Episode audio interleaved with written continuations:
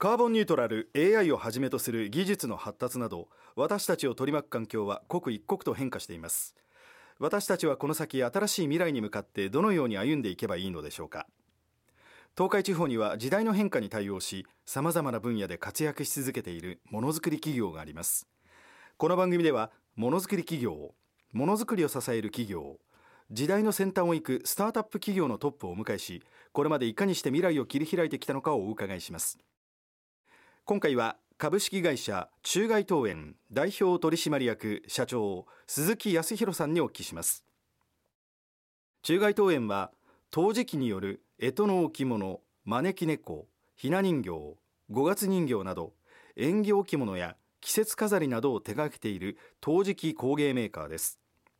明治以来瀬戸の地で伝承されてきた瀬戸ノベルティの技法を使い薬師窯の名で製造しています。人気ファッションブランドやアーティストとのコラボをはじめ直営ショップ招き猫ミュージアムの運営さらには焼き物体験型複合施設をオープンするなど瀬戸の焼き物文化の発信を担う中外東園が目指す未来とは。東海ものづくり大学開校です。皆様いかがお過ごしでしょう？東海ラジオアナウンサー森高俊です。ものづくり企業のトップに未来を学ぶ東海ものづくり大学。今回は株式会社中外東園代表取締役社長鈴木康弘さんにお聞きします。鈴木社長どうぞよろしくお願いいたします。よろしくお願いします。さあもう瀬戸といえば焼き物、はい、もうこの地区の皆さんはですねもう方程式のように頭に入っているわけなんですが焼き物イコールですね伝統工芸、うん、どちらかというとこう昔の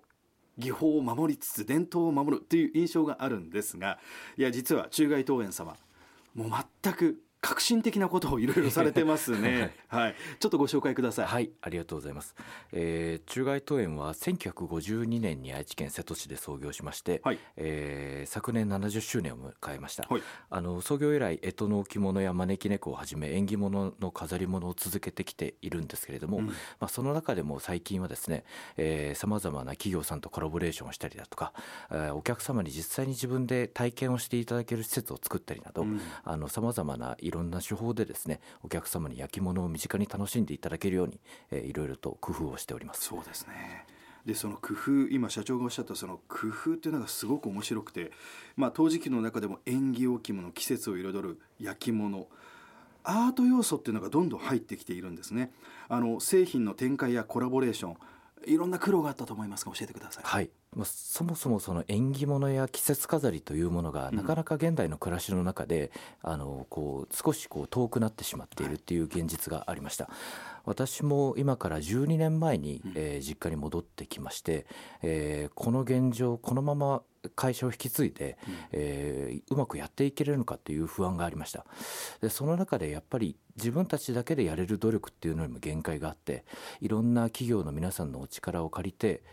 僕らやっぱり70年以上あの真心を込めて誠意を持ってものづくりをやっているのでものづくりについては自信があるんですけれどもその表現の仕方だとか PR の仕方についてはやっぱりまだまだあの改善の余地があるなと。いうところで、えー、いろんな企業さんにお声がけさせていただいたりだとかいろんなオファーをいただく中で、えー、全く交わることのなかったアパレルメーカーさんと、えー、コラボしたりだとか、まあ、そういったご縁がつながっていろんな企業さんと今でも、えー、コラボレーションしたりだとかいうようなことを続けています。なるほどね招き猫、はい、これはもう私が子供の頃なんてまあ別に普通に目にするものだったわけですがその招き猫縁起物っていうものが、まあ、どんどん一般家庭からこう減っていってしまった、うん、黙ってたら衰退する一方だったわけですよ。はい、そこでどどう発想を転換させたんですか？あのまあ招き猫もともとはその商店街の商店だとかっていうところで昔はよく見かけたと思うんですけれども、まあそういった商売の在り方もスーパーになったりだとかっていうことで変わっていくと日常的に見かけるものことではなくなってどちらかというとその地方に行った時のお土産品として招き猫がこう親しまれるようになってきたんですね。でまあそれはそれで需要もあっていいなとは思うんですけれどもやはりその日常的に招き猫っていうこのものをこう商売とか縁起物としてではなく、自分のインテリアとして飾っていただくことはできないのかなっていうことを考えていく中で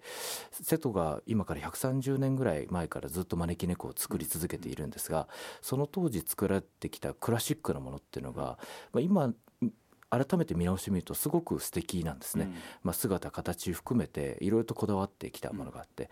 それを今の、まあ、我々のそのセンスというか、うん、あデザイン力でなんとかこう現代の暮らしに合う形に、まあ、もうリモデルというかアップデートできないかなということをずっとやり続けてきました。招き猫っていうもの自体多分あの今の子供たちが見てもですね特に女の子なんかは「わあ可愛いっていうものなんですけど、はい、それが陶磁器のまま縁起物のまま商店街のままだとやっぱりなかなか広がりはもう見えないっていうところだったってことですよね。はいえー、ね。さああの25年ほど前に直営店澤高屋を作られましてでさらに招き猫ミュージアムもということで今のお話といろいろつながってくるところもあると思いますがそういった事業は大きく違ったんじゃないですか？そうですね。もともとは B2B のもう法人向けの卸売業がメインではあったんですけれども、はい、やはりいろんなことがこう時代が変わってきてそういった卸売業者さんも廃業される方があってだとかっていう中でなかなか我々メーカーの方にお客様の声が届いてこないっていう課題がありました、まあ、その中で私の父親である先代が、えー、直営店をやってお客様の声を聞いてみようというところから事業がスタートしました。実際に店舗を開業してみるといろんなお客様からお褒めのお言葉もあればもっとこうだったらお家に置きやすいのにとかっていう、まあ、サイズのお話だとか、まあ、いろんなことが我々直接お伺いすることができて、まあ、それが我々の今のものづくりに大きく影響しているかなというふうに思います。うん、そうですか。鈴木社長はまだ30代でございます。いろいろ大きな決断というか改革ですねをされてきたと思います。一部ご紹介ください、はい、はいあの2021年に社長に就任をいたしましたが、まあ、2021年というと、まあ、まさにコロナ真っ只中で、はい、まあ、当社も本当に売り上げを大きく落として、まあ、苦しい時期が続いたんですが、まあ、一旦そのコロナであの世の中すべてのことがストップしたことで、うん、まあ、中外投園としてもこれからどうあの事業を進めていったらいいのかっていうことを考え直すいいきっかけになりました、はい、でまあ今まであの先ほど申し上げた通り法人向けの卸売業に偏ったビジネスモデルではあったんですけれども、まあ、これだけではやっぱり生き残っていくことは難しいなというふうに危機感を覚えてですね新しいまあビジネスモデルを何か考えたいなというところで新規事業としてスタジオ薬師というものを立ち上げることにいたしました。はいスタジオ薬師あのスタジオはアルファベット大文字。で薬師は894というふうに書くんですが一体どういった施設であるのかどういった思いを込めたのか教えてください。はい。こちらはですねあの瀬戸の魅力街の魅力をもっと多くの人に知っていただきたいという思いから、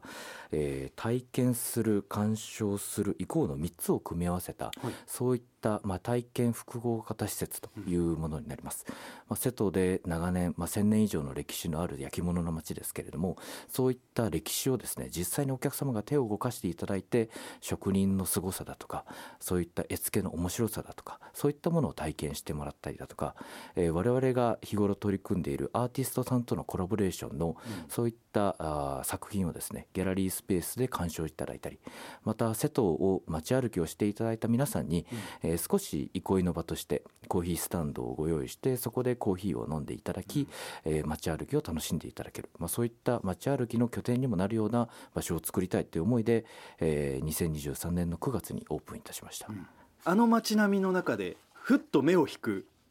外観。おっというふうに思うような あ外観のスタジオ薬師になっておりますのでぜひですね皆さん足を運んでみてください。さああ心に届く焼き物作りという企業の理念信念が終わりでございます。鈴木社長ご自身は大事にされている言葉とか思いがあればご紹介いただけますか？はい、はいあの凡事徹底という言葉を私は大事にしています、はい、まあ、あの当たり前のことが当たり前にできない人に人の心を動かすものはできないということを私もあの常にそう信じてやり続けています、うん、ただまだあの私も年齢が若くて、まあ、自分に弱い部分もあって、まあ、忙しさにかまけてどうしても楽をしようとしてしまうんですけれども、まあ、だからこそやっぱりこの言葉を大事にしてですねひたむきに真剣にしっかりとあのものづくりに向き合って、まあ、そこにやっぱり精一杯心を込めてこれからもものづくりに取り組んでいきたいなというふうに思っています。うん、そうですね。まあ、伝統工芸を扱っっている会社様で凡事徹底すなわちついついこう伝統をその形のまま守り続けるって思いがちなんです。ただこれそうじゃないってことですね。凡事徹底っていう意味は全く鈴木社長の頭の中では別の角度ということですね。はい、あのものづくりか作るものは時代に合わせてどんどんどんどん変わっていくと思うんですけれども、うん、やっぱりそこに大切にするお客様に届けたいという思いだとか、まあ、品質だとか、まあ、正直にきちんとやっぱりものづくりをしていくっていうことはどんなものづくりになったとしても変わらないあの創業時から変わらない思いだと思いますので、まあ、それはこれからも大切にしていくべきだなというふうに思ってます。伝統をどっかで壊していかないといけない面もあって、うん、でも一方でどこかで必ず守っていかないといけない面もあってという中でそのバランスとか線引きっていうのはここから先もやはり大きなテーマポイントになっていくんでしょうそうですね。やはりあの、まあ、全部が全部壊すのがいいというふうには思っていません、はい、我々もやっぱり時代にフィットさせて、うん、まあ、アップデートさせていくっていうことは大事だと思いますがやっぱりあの昔ながらのものを楽しみにお待ちいただくお客様もいますので、まあ、そのバランスを上手に見極めながら、うん、あどこが一番我々が今お客様に求められている姿なのかっていうことは、まあ、社員みんなで、まあ、あの少しこう引いて我々がどうこう社会からあの求められているかということは考え続けていかないといけないなと思ってます。そうですね。えー、スタジオ薬師はじめですね。あの招き猫焼き物というもののあり方が、まあ、本当にこの令和5年どんどん変わっているなっていうのを、えー、中外東園に触れますと見事にわかる、えー、そんな会社でございます、えー、今日はですね株式会社中外東園代表取締役社長鈴木康弘さんでございました。鈴木社長どうもありがとうございました。ありがとうございました